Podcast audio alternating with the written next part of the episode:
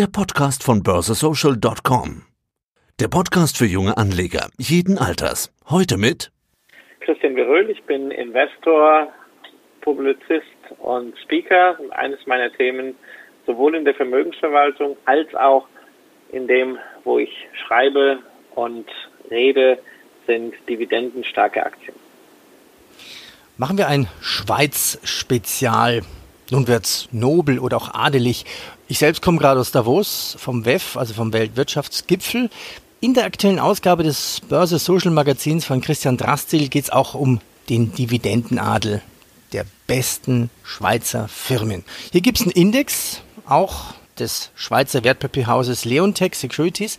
Der Mann mit dem blauen Blut in den Adern ist Christian Röhl. Der Mann, der den Dividendenadel definiert. Das klingt jetzt alles nobel. Das heißt, Sie als Adelsexperte suchen die Krönung der besten Schweizer Dividendenaktien heraus nach Ihrem magischen Viereck. Das Wort ist jetzt nicht von mir. Was ist das magische Viereck? Was sind das für Kriterien?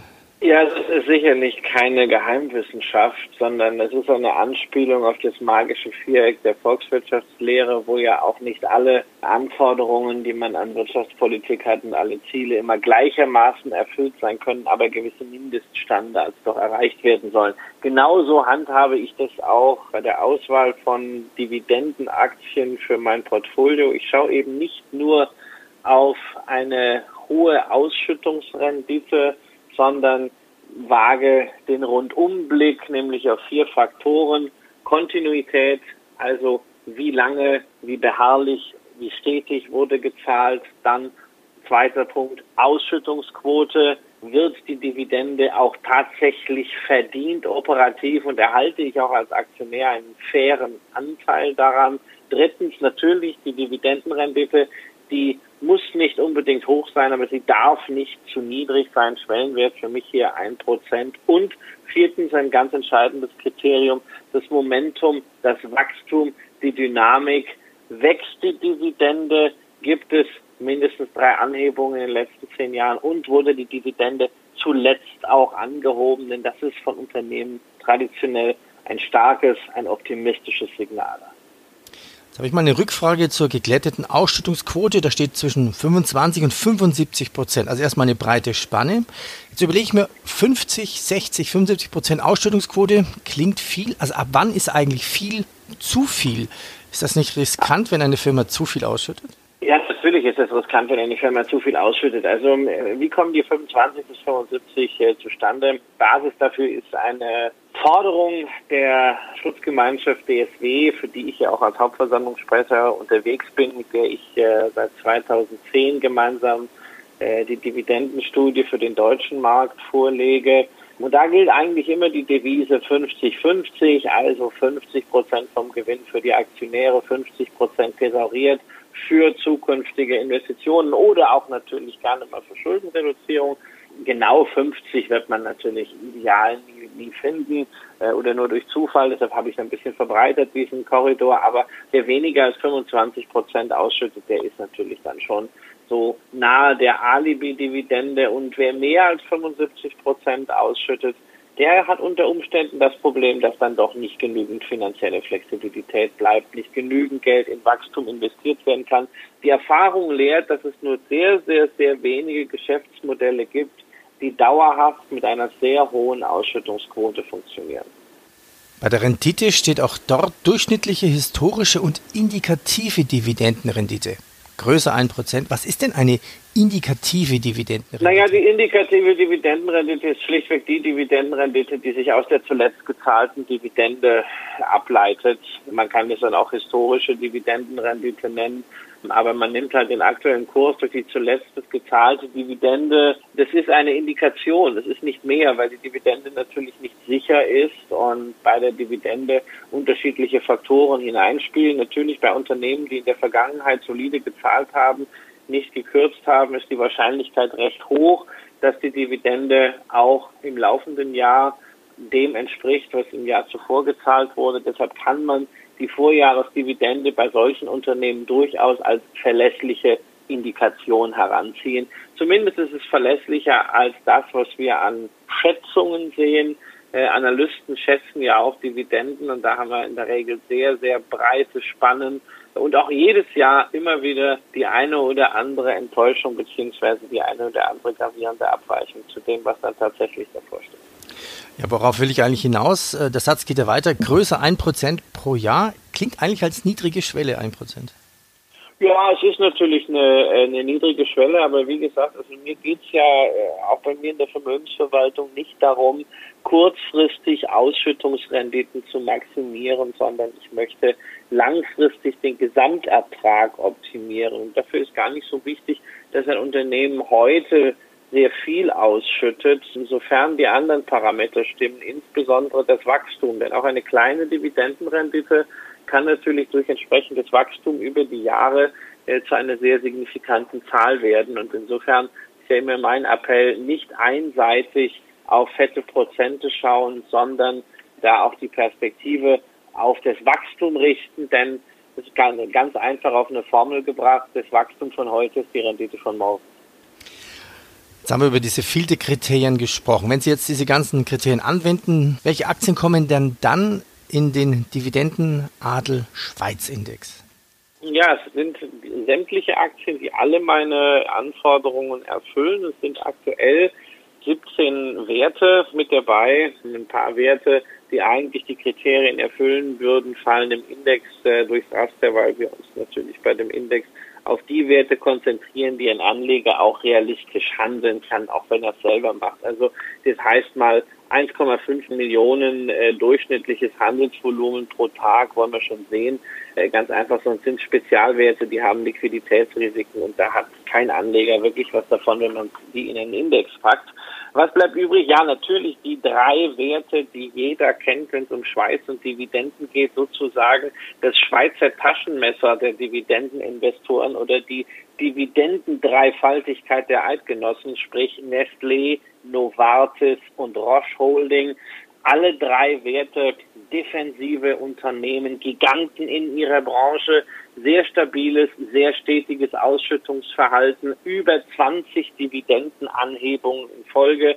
Das Ganze kombiniert mit einer sehr, sehr ordentlichen Rendite, aber natürlich auf der anderen Seite einem relativ niedrigen Wachstum. Dennoch sind alle drei Werte mit dabei, aber eben nicht alleine, sondern die Schweiz hat eine ganze Reihe von hochinteressanten Unternehmen, eben nicht nur im Finanzbereich, sondern auch im Technologiebereich, wie beispielsweise eine Sonova Holding, einen der weltgrößten äh, Hersteller von Hörgeräten oder beispielsweise auch eine Interroll Holding. Ja, die Zusammensetzung finde ich spannend, auch spannend der Begriff, die Dividendendreifaltigkeit der Schweiz. Man denkt ja zuerst wirklich an Nahrungsmittel und dann an Banken, aber das sind ganz unterschiedliche Branchen dabei. Erstversicherer, Sanitäranlagen, Logistik. Ja, also Sanitäranlagen beispielsweise, ja, das ist die, äh, die Geberit, ja, einer der führenden Hersteller für Armaturen. Und das ist halt jetzt nicht nur einfach irgendein Bauzulieferer, sondern wenn man sich auch anschaut, was, was machen die eigentlich mit Wasser, was machen die mit der Effizienz in den Sanitäranlagen, dann sehen wir auch, dass es einfach ein Hightech-Unternehmen ist. Und das geht häufig in der Außensicht auf die Schweiz ein bisschen verloren, dass da sehr, sehr viele Unternehmen Weltmarktführer oder mit an der Weltspitze in sehr speziellen, auch sehr profitablen Nischen sind. Und dann kommt natürlich noch hinzu, dass äh, die Schweizer Unternehmen sich aufgrund der Währungsseite, vor allen Dingen aufgrund der Frankenrelation damals 2015, als die Bindung aufgehoben wurde und die, das Währungsgefüge über Nacht quasi aus den Fugen geriet, dass die Schweizer Unternehmen sich damals extrem effizient aufgestellt haben. Sie hatten da eine sehr schwere Zeit und das merkt man auch jetzt immer noch. Sie sind vielfach, gerade was Effizienz und was Margen angeht, anderen Unternehmen nicht nur aus dem deutschen Sprachraum überlegen in ihren Branchen. Es sind Namen dabei, die sind bekannt, die kennt jeder, aber auch Firmen, die nicht unbedingt so bekannt sind, zum Beispiel PSP Swiss Property und eine Firma, die mit Milchprodukten zu tun hat. Ja, also die Emmy müsste man eigentlich kennen. denn die äh, Emmy kriegt man, also die Emmy-Produkte, gerade was so auf das äh, legendäre Kräse Fondue äh, anspielt, äh, die kriegt man also zum Beispiel hier in Berlin auch teilweise im, im Supermarkt, aber ansonsten ja, Nahrungsmittel, mittelständischer Nahrungsmittelhersteller passt natürlich auch sehr gut mit in eine solche Allokation hinein. Klar ist auch Immobilien, wie die PSP Swiss Property, Gewerbeimmobilien der Schweiz, das ist eine schöne Abrundung. Es zeigt auch immer, dass es hohe Dividendenqualität unabhängig von den Sektoren gibt. Ja, denn äh, wir haben insgesamt bei den 17 Unternehmen sechs der zehn Sektoren äh, mit präsent und vielleicht auch noch ein äh, Unternehmen, was mir auch persönlich seit Jahren sehr, sehr gut gefällt. Einerseits ein bisschen typisch schweizerisch, nämlich Vermögensverwaltung, Finanzen. Andererseits aber extrem innovativ, nämlich die Partners Group ein Schweiz, ein Zuger äh, Unternehmen, das sich äh, seit Jahren darauf spezialisiert hat, Private Equity Investments zu managen, Investments auch in Infrastruktur, in Immobilien, also ein Vermögensverwalter der anderen Art, der in alternativen Investments tätig ist, also überall dort, wo institutionelle Investoren jetzt reingehen, weil es keine Zinsen gibt. Und auch das ist eine großartige Erfolgsstory. Partners Group führt den Dividendenadel seit Jahren an. Die, die, die Aktie erscheint so auf der auf den ersten Blick seit Jahren immer zu teuer, aber äh, tatsächlich hat das Unternehmen die hohe Bewertung Jahr für Jahr durch entsprechendes Wachstum sowohl im Geschäft als auch bei der Dividende rechtfertigen können. Und solange dieses äh, aktuelle Zinsumfeld anhält und solange der Bedarf nach Alternative Assets, nach alternativen Investments so groß ist, wird auch die Partners Group mit sehr hoher Wahrscheinlichkeit weiter sehr erfreuliche Geschäfte machen. Wann fliegt eine Aktie aus dem Index? Ich vermute einfach, wenn es eine bessere gibt, dann wird sie ersetzt. Gibt es auch, ja, gibt, gibt's auch mal, gibt es auch, auch irgendwelche Sonderfälle, dass man sagt, ja, der, der Kurs schmiert total ab, die Dividendenrendite passt da nicht mehr und dann fliegt es raus?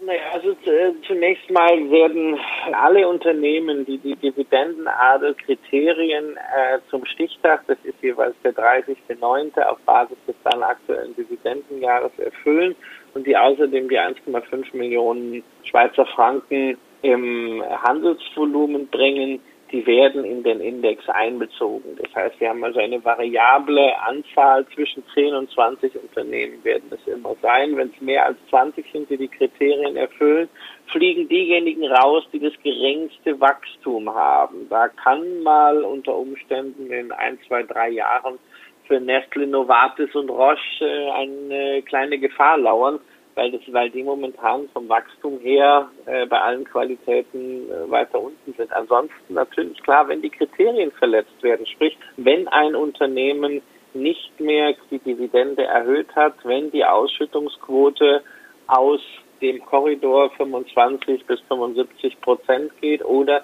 wenn die Dividendenrendite unter 1 Prozent gerutscht ist. Äh, das heißt, wir haben also hier im Rahmen des Index eine sehr strenge Auslegung der Kriterien mit Blick auf eine Strategie. Das sorgt für einen erhöhten Umschlag, was aber ja für den Anleger egal ist, wenn man es als Index umsetzt und dann ein entsprechendes Finanzprodukt darauf hat, dann muss er sich darum nicht selber kümmern. Wenn ein Anleger selber den Dividendenadel Schweiz im Portfolio abbildet, das ist ja auch etwas, was ich auf meinen Workshops grundsätzlich zeige, kann man natürlich auch die Kriterien für den Ausschluss von Unternehmen etwas weiter definieren, sprich, dass man sagt, also es wird nur ein Unternehmen äh, aus dem Portfolio entfernt, wenn beispielsweise die Dividende gekürzt wird oder die Ausschüttungsquote aus dem Ruder läuft, man aber jetzt nicht auf die laufende Dividendenrendite schaut. Ähm, ganz wichtig außerdem die Kursentwicklung, also ob ein Kurs abschmiert oder nicht, hat keinerlei Relevanz dafür, ob ein Unternehmen im Index ist oder nicht. Es geht rein um die Fundamentaldaten, also der Index ist unabhängig von diesem Auf und Ab der Launen der Börsianer in seiner Zusammensetzung. Noch eine Frage, die gar nicht mal so unwichtig ist. Ja, sind denn Schweizer Aktien wieder kaufbar in Deutschland? Was ist hier Stand der Dinge? Oder zumindest ist der ja, Index haben, kaufbar?